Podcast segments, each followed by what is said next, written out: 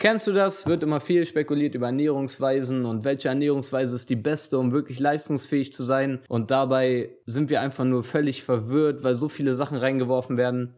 In diesem Podcast erfährst du, was du ernährungstechnisch wirklich brauchst, um langfristig leistungsfähig zu sein und langfristig deine Leistung abzurufen. Viel Spaß beim Hören.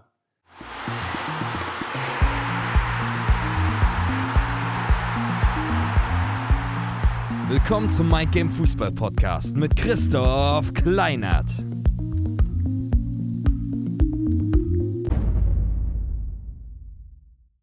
Hallo und herzlich willkommen zum Mind Game Fußball Podcast. Ich freue mich riesig, dass ihr wieder eingeschaltet habt. Ich habe heute wieder einen interessanten Gast bei mir, der neben mir sitzt, und zwar den Paul.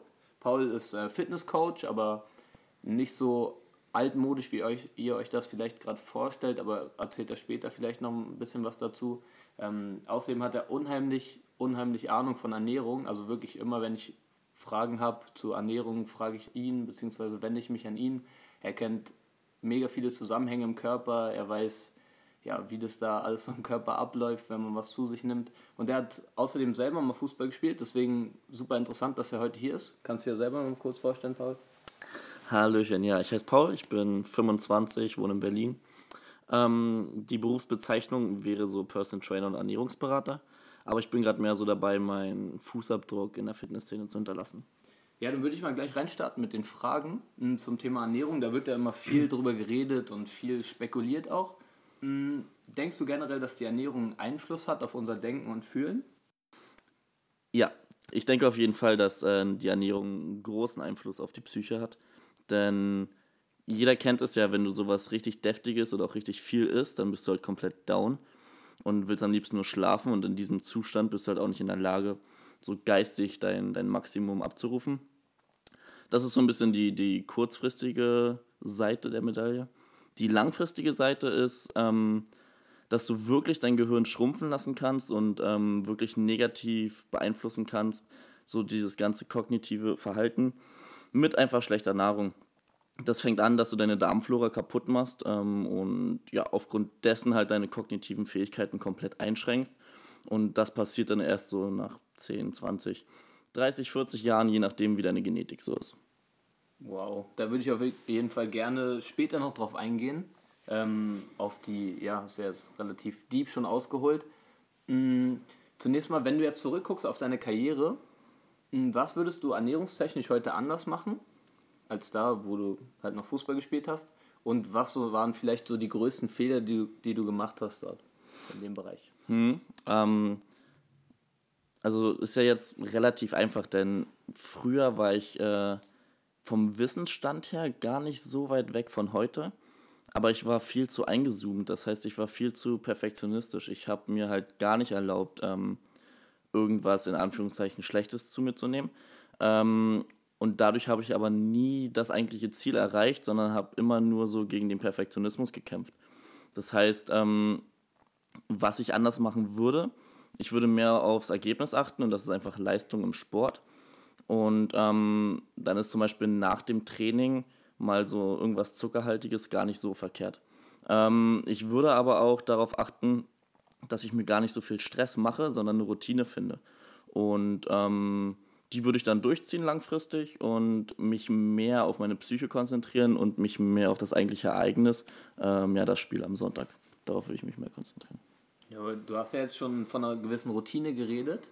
Ähm, es wird ja auch viel spekuliert über Ernährungsformen, keine Ahnung, man hört ja so viel, liest so viel Low Carb, High Carb, High Fat, keine Ahnung, und gefühlt durch diesen ganzen Oberflächen, oberflächlichen Informationen weiß man gefühlt gar nicht mehr, was gut und was schlecht ist irgendwie.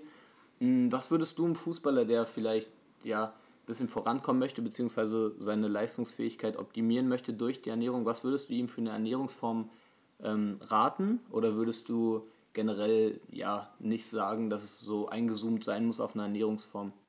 Hm, ähm, das auch wieder so, okay, Ernährungsformen werden sehr gehypt. Ähm, ich würde aber einem Fußballer, der jetzt sagt, hey, ich fange jetzt an, mich damit zu beschäftigen und möchte halt so das Maximum aus mir rausholen, würde ich vollkommen abraten zu sagen, hey, ich mache jetzt Low Carb, Low Fat, was auch immer. Denn ähm, guck halt einfach, was dir am besten passt und kreier deine eigene Ernährungsform. wenn du sagst, so immer wenn ich Milchprodukte esse, ähm, ja, blähe ich auf wie so ein sonst was.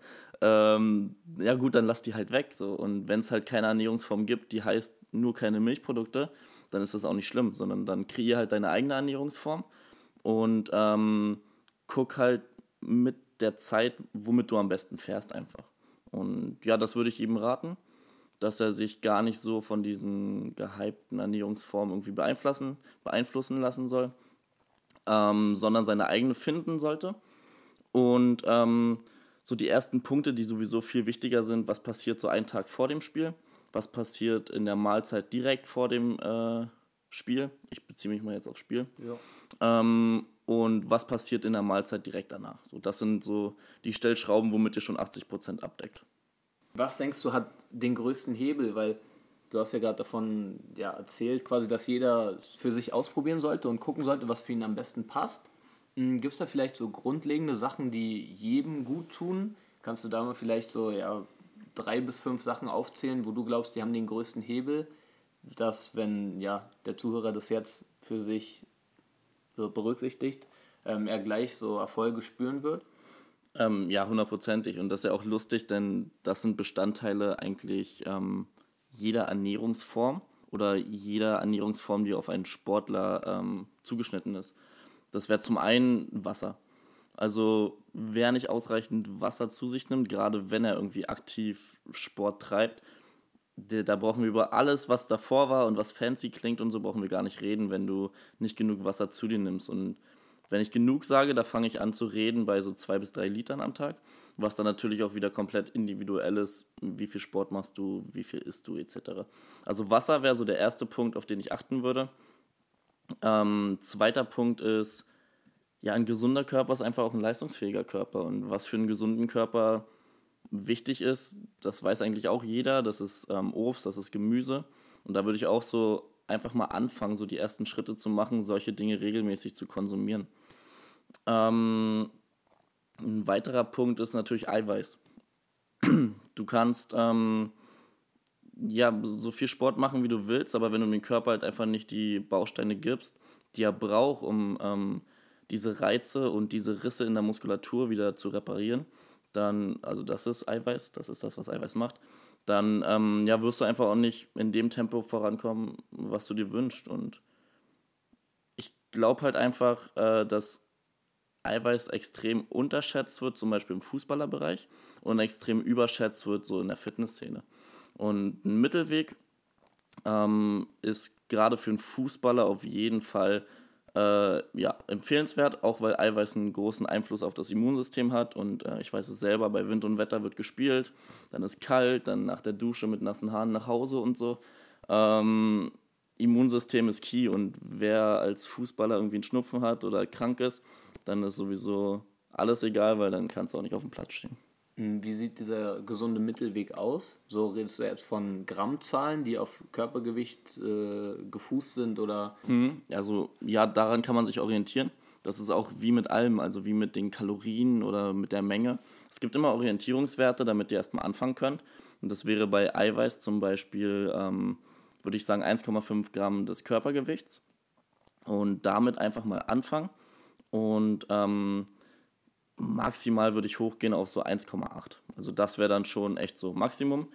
Ähm, was ich jetzt aber erstmal nicht provozieren würde. Also ich würde so bei 1,5 äh, Gramm Eiweiß anfangen. Und auch vollkommen egal, erstmal wann ihr die zu euch nehmt, sondern schaut erstmal, dass ihr die zu euch nehmt und dann stellt die, ähm, ja, dann verfeinert das Ganze nochmal und schaut, okay, ich verteile das ein bisschen mehr über den Tag, ich kriege ein bisschen mehr nach dem Training mein Eiweiß rein, etc.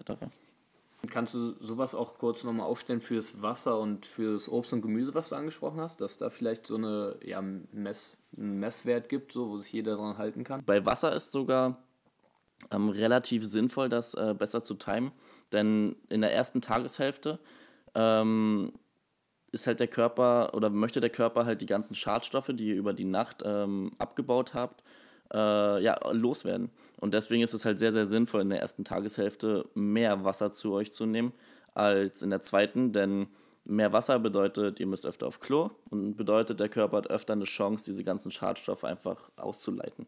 Ähm, darauf würde ich achten. Aber auch hier, das heißt jetzt nicht, dass ihr damit direkt starten müsst. Also startet, wenn ihr jetzt nur einen Liter trinkt und dann startet halt und ihr trinkt egal wann über den Tag verteilt zwei oder drei Liter, dann habt ihr schon richtig gewonnen. Und wenn ihr das dann drin habt, dann schaut mal so, okay, in der ersten Tageshälfte direkt nach dem Aufstehen, ähm, probiere ich mal so eine kleine Gewohnheit reinzukriegen, einfach mehr zu trinken als vorher. Und mehr kann auch ein Glas mehr sein. Das muss nicht immer gleich ein halber Liter oder ein Liter sein. Ähm, beim Obst und Gemüse ist, ja, ist es eigentlich relativ einfach, aber das ist, glaube ich, nur aus meiner Perspektive so, dass ähm, einfach jeden Tag ein Stück Obst, ein Stück Gemüse. So, damit würde ich anfangen. Wenn ihr jetzt sagt, ja, wow, das mache ich schon, dann alles cool. Ähm, dann erhöht es einfach Schritt für Schritt, dass ihr ähm, anfangt so mit ja, zwei bis drei Stücken Obst, die ähm, ja jetzt nicht drei Orangen sein sollen, sondern möglichst unterschiedlich.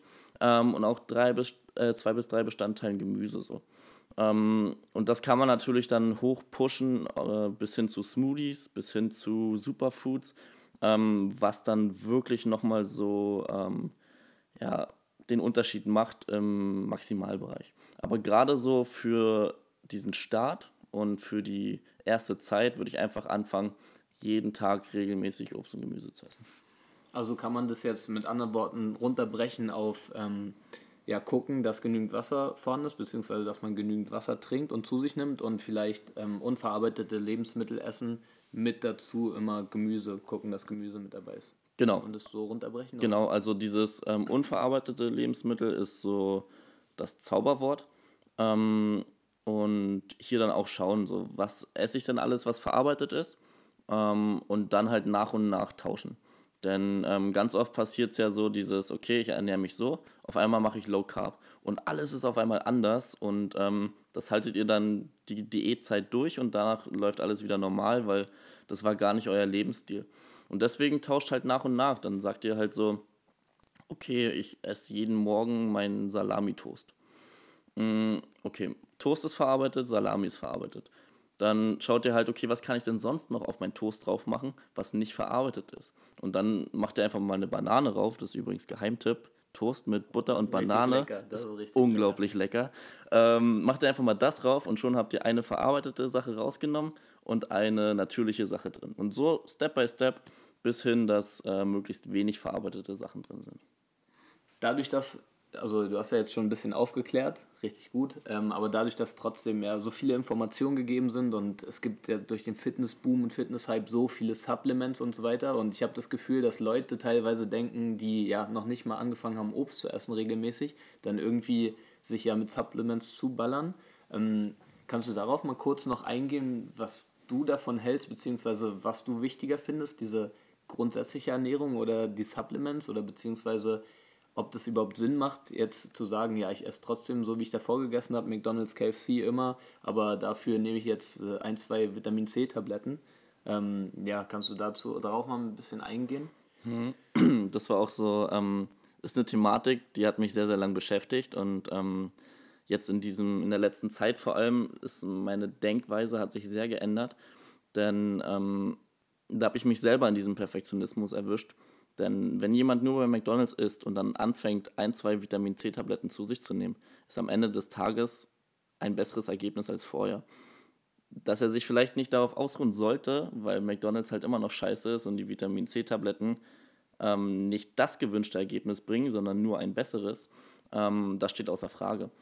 Äh, genau deswegen würde ich natürlich, also ich persönlich, wenn ich wüsste, mein Gegenüber setzt das so um und wir fahren den maximalen Weg, würde ich sofort sagen, fang erstmal an mit dem, was ich gerade gesagt habe, mit dem Obst, mit dem Gemüse, mit dem Wasser, mit den natürlichen Lebensmitteln und dann ergänzen wir das punktuell mit Supplements so und dann kriegst du halt wirklich die maximale Leistung aus dir raus. Ist natürlich aber nichts, was ja die Leute jetzt äh, ja, vom Stuhl aufstehen lässt, so, wo sie jetzt richtig gehypt sind. Ähm, deswegen argumentiere ich halt oft zum Beispiel mit sowas wie Superfoods. Superfoods sind eine natürliche, ist wie ein natürliches Supplement. Sie ähm, sind ja meistens halt eine Frucht oder ähm, irgendein Gemüse oder von irgendeinem Baum in äh, einem tropischen Gebiet und bringen dir halt enormes Plus an Vitaminen oder Mineralien. und die dann in einem Smoothie verarbeitet, haben ähnliche Wirkungen, sind naturbelassen, ähm, bringen aber nicht dieses, ich schluck eine Pille und alles ist gut, ähm, ja, Problem mit sich, was ich heutzutage so sehe, weil halt die ganzen Firmen und der Markt so auf Supplement pusht, was ja auch verständlich ist, weil da liegt eine Menge Geld drin. Das war's mit dem ersten Teil des Interviews und nachdem du gerade erfahren hast, was allgemein so wichtig ist, um wirklich ja energetisch voll am Start zu sein, um seine Leistung langfristig auch bringen zu können, geht es im nächsten Teil des Interviews darum, wie du das Ganze umsetzen kannst auf einen Spieltag und wie du dich optimal am Spieltag ernährst, damit du voll ready bist im Spiel und da voll deine Leistung abrufen kannst. Wenn dir diese Folge gefallen hat, lass mir gerne eine Bewertung da. Wenn du sonst noch Fragen, Anregungen oder Ideen hast, dann schreib mir gerne bei Instagram unter mindgame-fußball oder alternativ per E-Mail unter mindgame-fußball at gmx.de. Ja, dann frage ich dich, was kannst du davon für dich umsetzen und vor allen Dingen, wann fängst du damit an?